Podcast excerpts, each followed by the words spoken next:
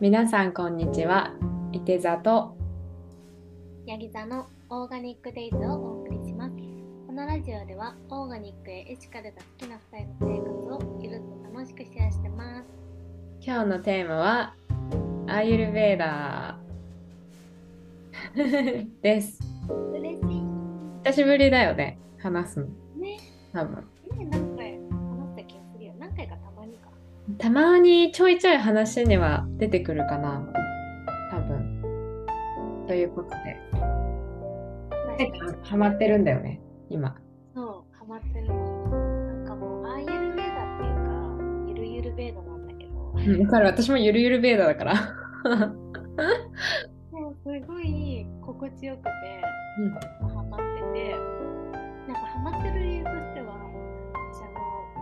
近アーユルベーダのポッドキャストを聞いてて、多分ね前にも紹介したんだけど、あのご飯と味噌汁っていう。ああ、でうんうん。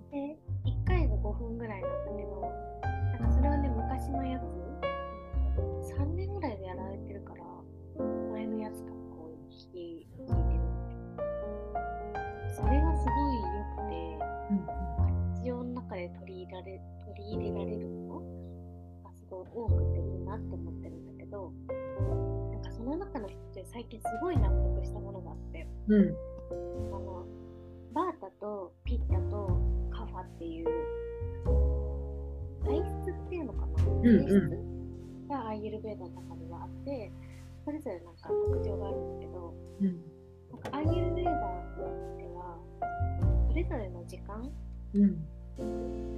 お昼の時間とかなんか私たち何も考えずにお昼夕ご飯、朝ごはんみたいな私たちの中で区切りがあるじゃんうん。アイユルベーダの中にもそういう時間の区切りみたいなのがあって、ですごいね、それがね、面白かったのが、なんか、夕方の、夕方っていうか午後の2時から夕方の6時までは、バータっていう性質の時間なんだって。で、バータって軽くて冷たくて乾燥してるっていう特徴があるから、アーユルベータは反対の性質のものを取り入れてあげるとバランスが取れるっていうのがうん。うん。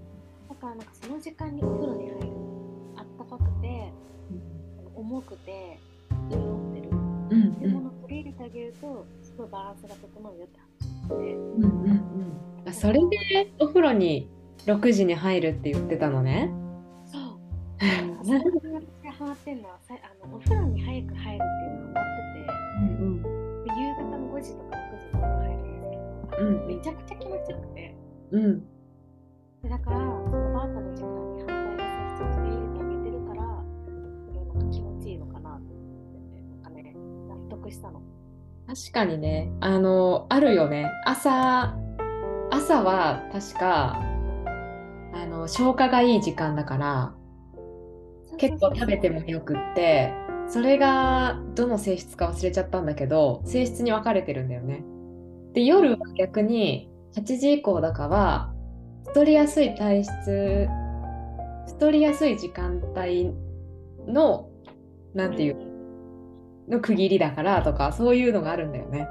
重い性質みたいな。うんうんうん。重いのを特徴としてるタイなんだろう。性質っていうのかな。うんそうなんかね、そのね、時間で区切るっていうのが、ね、結構面白くて、うんうんあなんか朝とかも、なんかね朝、夕方あよ朝の2時から朝の6時、なんか夜中の2時からか。うんうんでだから6時のバータの時間で、うんバータはすごい、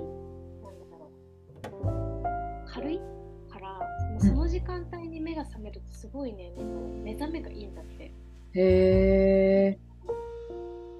だからなんか、早起きしたい人は6時前とかに起きるといいらしい。なるほどね。ななんんかか聞いて、なんかこの1週間、ちょっとね、この2、3日はちょっと夜更かししちゃったんだけど、うん。まあ、その前まではなんか10時ぐらいに寝ててたし、ね、すごい。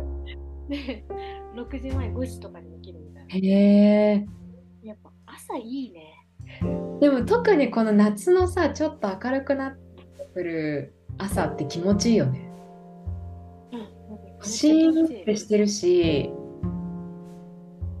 気持ちいいよねなんかね、今の時間早起きにめっちゃいいなって思う。うんうん寒いの超苦手だから。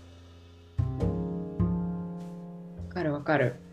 なんかさちょっと話が全然それるんだけどさカフェオレのさ CM でさもうすごいお母さんがすごい朝早くに起きて子供が起きてくるまでのその一人時間が好きみたいな CM 知ってる？え、それだけ。最近?最近私が日本にいた時のだから多分年末ぐらいからずっとやってると思うんだけどその時間帯になんかあのカフェオレを飲むのが好きっていうあのなんか CM があってその CM を見た時にはすごいよくわかると思ってうんうんうん。あの朝の静けさみたいなのがすごい好きだからわかる。早起きしたいな。私もさ、今お姉ちゃんとさ、一緒に暮らしてるから、なんだろう。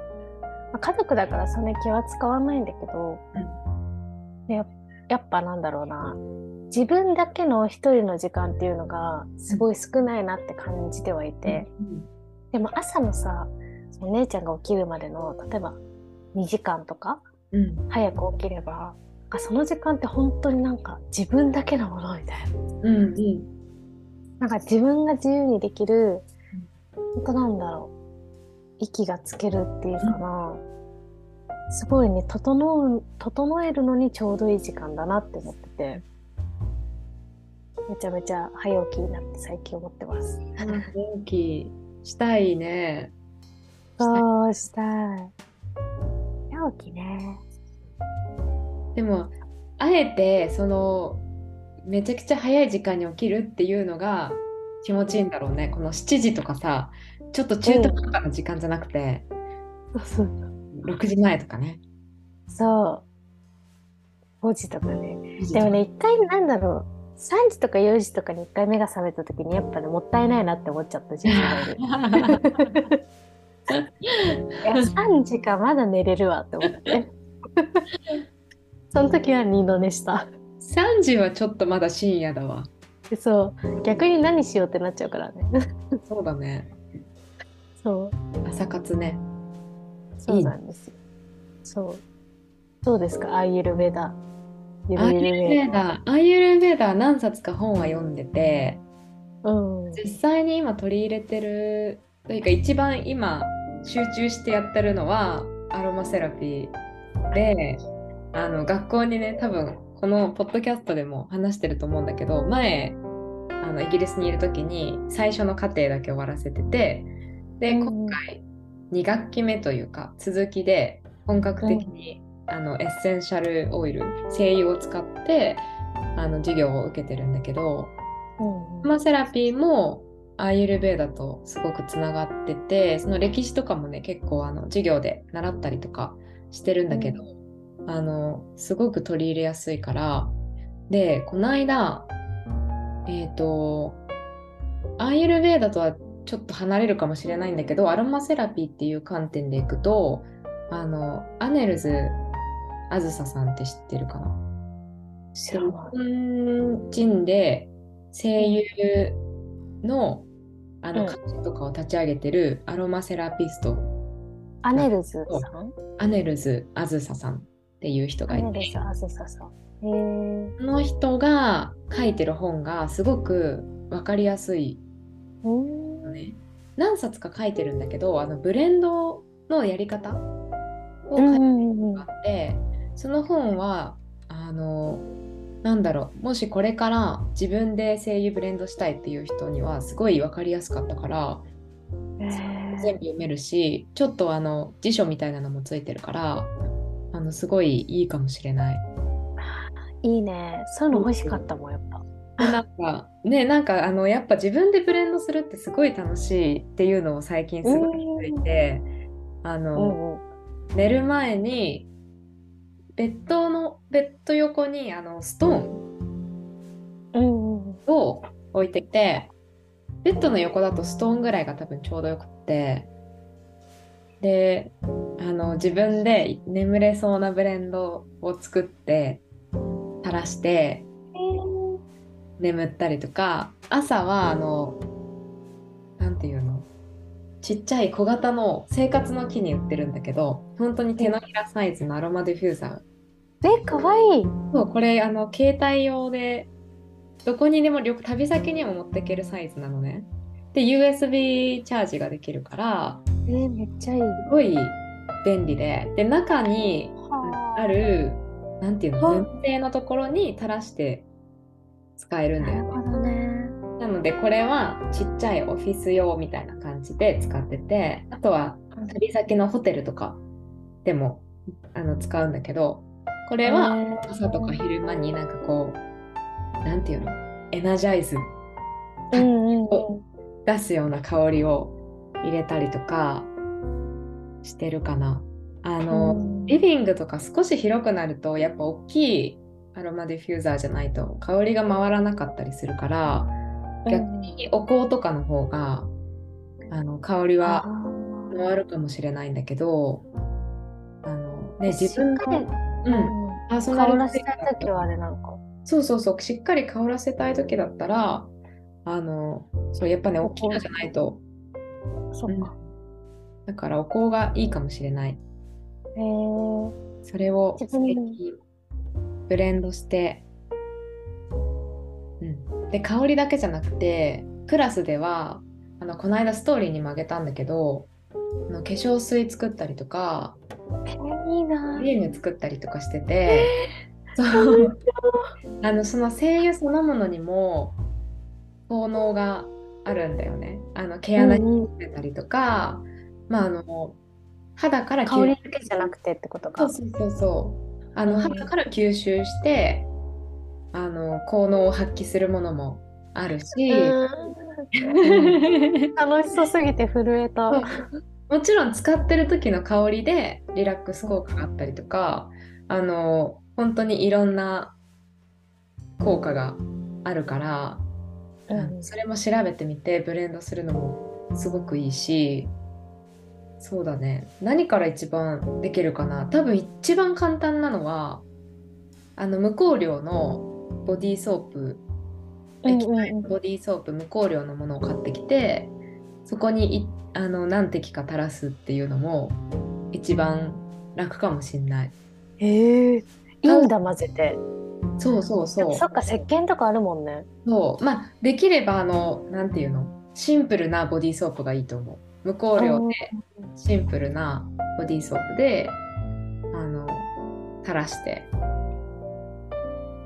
えーでもそれもさちゃんとしたっていうかうん。ピュアな精油の方が絶対いいよね。あそうそうそう。なんかピュアな前うんって必ずあのなんて言うんだろう。ラテン名がついてるんだよねうん商品名じゃなくって日本の製品も絶対ラテン名が入ってるだけどラテン名が入ってるとピュアなあのちゃんとした精油っていう意味なんだけへど、ー初めて知った。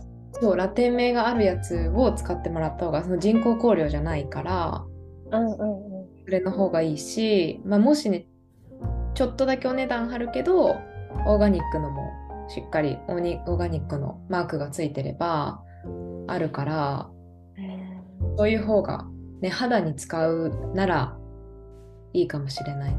ーうんでもラテン名が入ってるのがピュアだっていうのがすごいわかりやすくていいねその目印。そうそうそうそう。だからあのブレンドされてるものは入ってないはず。あのピュアじゃピュアじゃないっていうかブレンドされてるから。だからうんうん1個ずつの本当に商品名なんだろうオレンジだったらオレンジだけあオレンジスイートオレンジとビターオレンジといろんな種類があるんだけどそれも、あのラテン名が入ってるかどうかっていうのをあのチェックするとあの人工じゃないのが分かるのであじゃあ今私が持っているアロマをちょっと確認してみますね。ちょっとこれを聞いている方も確認してみてください。ちょっと待ってね。あでもこれ違うわ多分もうブレンドされてるやつだもん。あそうブレンドされてるのは、大人から違った。ここれしか、これしか持ってないや。でも一応ピュアとは書いてあるよ。ね。ハピネス。ハピネスになるやつなの。あいいねそうなのイランイラン、パチュリ、スイートオレンジ、ローズゼラニウム。いいじゃないですか。なんかすごい、なんだろうな。なんか、あの前に、なんかすごい生理が遅くなっちゃった時があって、うんうんすごい多分疲れてて、うん。いろいろ生活が大変だった時に、なんかすごい不安になって、そのアロマに詳しい人に聞いたら、その女性系のにいいよみたいな感じで、なんかお花系の香りうんうんをね、教えてもらって、このブレンドしたやつを買ってみた。確かにイランイランとかゼラニウムとかお花系はいいかもしれないね。であとはね、これなんか新緑系なのかな？買った割に。何が入ってるんだろう。あ、シダ見えるかな？ードとか、ローズマリー、ジュニパーベリー、クラリセージ。あ、結構ウッディだね。うーん、さすがすぎる。すごいね。そう。なんか深い感じ？なんか新緑というか、すごいなんか沈みそうな感じの香りがする。いい意味でね。ウッディいいよね。深い感じウッディ好きなの。ああでも香りいいよね、やっぱ。いい。うんねアロマ面白いな。すごい面白くて、あの、本当に、なんだろう、ブレンドもね、すればするほどすごい面白いから、あの、やっうん。てほしいんだけど、あの、アロマセラピーも習いたいなって思ったのが、本当にアイルベーダの本を何冊か読んで、なんかそっからっていうのもあったから、あの、もちろんね、あの、アイルベーダでオイルを結構、なんだろう、うん重要視してるよね。多分特に、うんあの、ピュアセサな、ミとか。そうそう、ごま油が多分一番あの使われると思うんだけど、なんかそのオイル重視なのも、アロマセラピーもあのマッサージオイルとかをすごいキャリアオイルって言うんだけど、ベースになるオイルを結構、何、パーソナル、個人的な、なんていうの、うん。パーソナルというか。で、そうそうそう。で、あのチェックするから、あの、えそういうところもすごいつながってて、ー、アイエルベーダってその体質によってオイル合うオイル合わないオイルがあるんだよね、そうそうその人には重すぎちゃうとか軽すぎるとか多分あって食事とかもそうなんだけどなんか私の場合とかそのバータっていう風の性質とかが強くてさっきも言った冷たい乾燥しやすいとかだから割とあの脂質のあるものを食べた方がいいとかあそうなんだ。そそうそうそう。なんかそれでバランスをとってあげるみたいなのね。そう、逆にその乾燥したものとかを食べると、そのバータが強くなりすぎちゃって、乾燥しやすくなっちゃったりとか、なるほど。ちょっと合ってんのかわかんないんだけど、そんな感じだった気がする。私もあのうん火が強い時が結構なんか体質うんもなんかその時の環境とかで多分ちょっと変わるんだけどうんうんうん。私が前診断してもらった時の先生は火がちょっと強めだからうん火だからねスパイシーなものとかはできるだけ避ける方がいいっていううんんうん。だけど、ちょっとね辛いもの好きなものでそうでももうちょっ時と間、うん。優しいものを食べた方がいいみたい。ただなんか食べると余計なんか火が強くなってカッカしやすくなっちゃったりとか、なんかね、バランスが大事だ。そうそうそうそう。ただ多分食べる時間とかもかあれすればいいんかね。食べ辛いもの食べたい時は火の時間。えーでもさ、そのお昼の時間ってちょうどさ、ピッタのさ、その火の時間じゃん？うん。そこで辛いもの食べたらどうなんだろうね。ピッタの人がピッタの時間に、ピッタのものを食べるみたいな。だから、もうすごい火吐くよね。もう夜の時間にもうギラギラのドラゴンみたいになってるよね、多分ね。あはい。でももともと消化力が強いってことなんかね。うん、そうなんだと思う。でも私も本当に結構あの時も、あの、かいちゃんの、かいちゃん風邪だっけ？うんうんうん。でそうそうそう。風邪が一番なかった。確か。あ、へえ。だからさ、真逆だと思うんだよね。真逆だったんだよね。私ね、多分ピッタと、あ、ピッタじゃない、そのバータと、その風と空の性質と、カパっていう、その水と地の、うんあの、特性そのカッパとかは結構重めなんだけど、のんびり屋さんだったりとか、パパがなかった。なんかすごいいっぱい出ちゃうみたいな。そう、カパが、その二つが多分一緒にあるの。で、バータが強めみたいな。で、ピッタが多分ね、その時すごい少なかったと思う。私多分ね、元々の性質火とも火と風かな。火と何かと構成されてて、マジですごいね。カッパは皆無だったの、確かね。超アクティブな人じゃん。そう、確かそんな感じで、うん。だからちょっと落ち着こうよみたいになったんだけど、うん。そう、自分の自己診断とちょっと見てもらうのとも少しズレがあったりするから、あうのん。でそういうタロンみたいなのに行くと面白いかもしれない。そう、すごい面白い。ねで、なんか、なんだろうな。その、ご飯と味噌汁のラジオの中でも言ってたのが、うんなんか、バータ、ピッタ、パパの、うんなんかその言語が共通言語になったら面白いよねって言ってて、うんうんちょっと今日、あの、カパが強めだから。確かにそれ面白いね。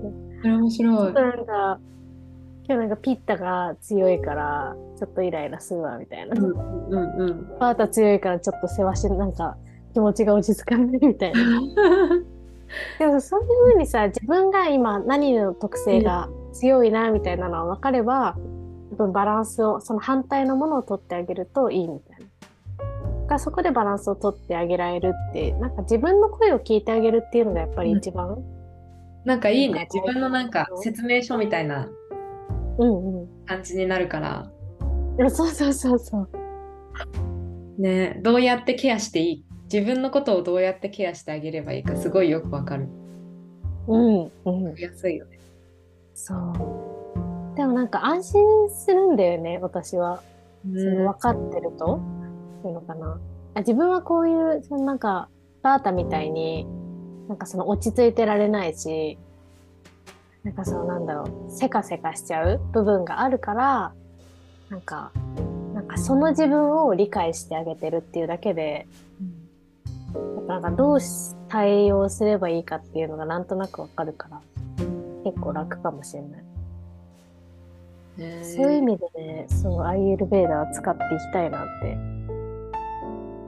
本当は食事をね、もっと変えたいんだよね。そうだね。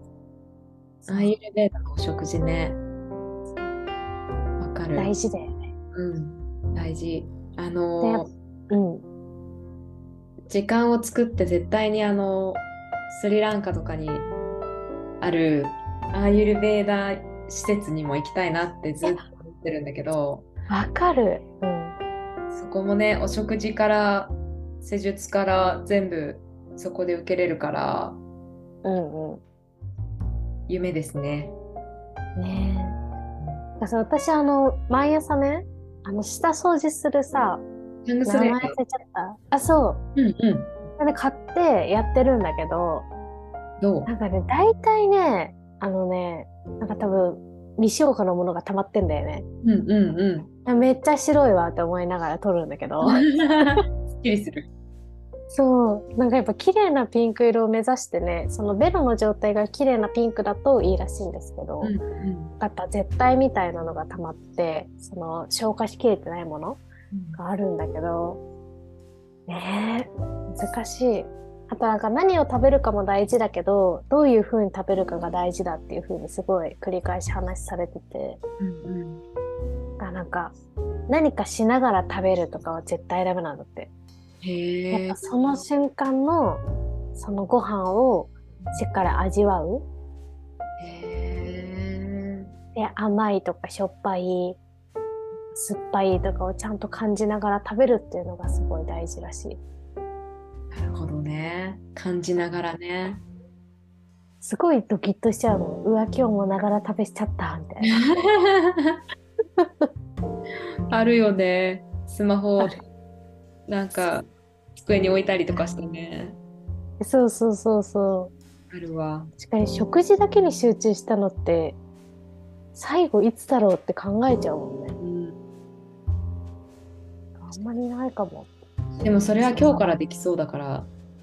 うん。はい。やってみて。うん、もう本当にゆるゆるウェーダすぎて、ああゆるウェーダって言っていいのかわかんないけど。でも今すごいアーユルベーダで分かりやすい本も出てるし、うん。ね、取り入れやすやすいところからうん。まずは左右だけでも飲もうみたいなね。ね、朝一のさよね。最近飲んでないわ。あったかくなってきたからさ。そうそうそう。そうなんだよね。あったかいとさ、ね。うん、飲もう。ちゃんとあの、うちガスじゃないんだけど、あうんのうんう IH なんだけど、ちゃんと沸かして飲もう。ケトルじゃなくて。ん。ねなんか私ね、左右がすごい苦手っていうか、水が苦手だったんだよね。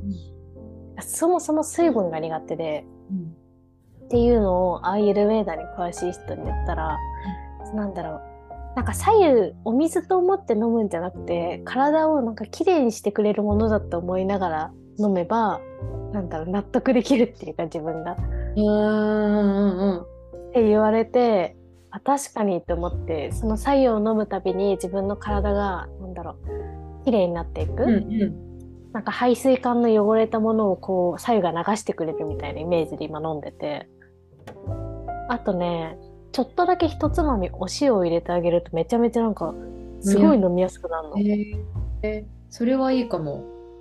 そうなんだろう。風邪の時ってさ OS1 がさなんかちょっと美味しくなるっていうじゃん、うんうん。美味しく感じる。なんかそういう感覚なのかわかんないんだけど、うん。なんかねすごいしっくりきた感じになるの。えー。えー体感的に。なんかあの私も左右慣れてない時すごい左右飲みにくかったしなんかちょっと生臭いじゃないけどえわかる。生臭く感じてたの。ちょっと左右が。うんで、うんうん。それをアーユルヴェーダの先生に言った時にそれはあの体が左右をなんていうの？を左右が必要なのに受け入れてない慣れてないっていうかあだから本当に体が馴染んでくるとあの左右ってすごく美味しく感じるよって言われてーえー、その息行きたい。続けてみてって言われてでもねあの冬にずーっと左右毎日飲んでた時は本当に左右がお茶のように美味しく感じる時があったの。すごい。なんかマだから左右今美味しく感じないでしょって先生に会った時に言われてうんうんうん感じないですって言ったらなんかそれは飲み続けなきゃいけないっていうことだねみたいな。そうなんだ。へえじゃあやっぱ続けないとダメなんだよね本当はあでも本当に続けてるとあの生臭さみたいなのが感じないくなったんだよ。私が生臭く感じてたのはやっぱ飲み慣れてないからなうんの、で体をちゃんと欲してたんだうんうんみたい。うだから多分汚れてたのかな。こびりついてたんかもしれない汚れてたのかもしれない。なんかアーユルベーダなんだろう左右つながりで言うと私がそのご飯と味噌汁っていうポッドキャストを知ったのがあの左右っていうラジオがあってこれはあのポッドキャスト好きの友人に教えてもらったんだけどそうなんか左右についてひたすら語るっていうポッドキャストがあってそこにご飯と味噌汁の人が出てきててゲストで出られてて。なんかそれでねなんか左右っておもろいなって思った。3のつく日に配信してるんだけど、へえすごい。そう。それね、結構面白い。鉄瓶で沸かすと美味しいとか、左右のね、魅力について語ってて。すごい。さゆっていうポッドキャストとご飯と味噌汁。はい。私の最近のおすすめです。あ聞こそうなんだよ。さゆね。頑張ります。聞いてくださってるリスナーさんは、まあ、きっとぜねあれだよねアーユルベーダ興味ある方多いと思うんだけどうん。何を取り入れてるのかぜひ教えてください。ねあの私たちにもできそうなのがあったらぜひ。うん、本当ゆるゆるベーダだけど。私たちのゆるゆるベーダにぴったりなものをそ教えてください。う。でも無理なくね、なんか、ほんと続ける、ゆるくでも続けるのがいいのかなって勝手に思ってるから、も頑張りすぎずに頑張ろうと思います。うそうしましょ相変わらずね。う。しましょう。まあ、今日はそんな感じですかね。うん今日は。ね皆さん今日も聞いてくれてありがとうございました。次回もぜひ聞いてください。それでは皆さん、さようなら。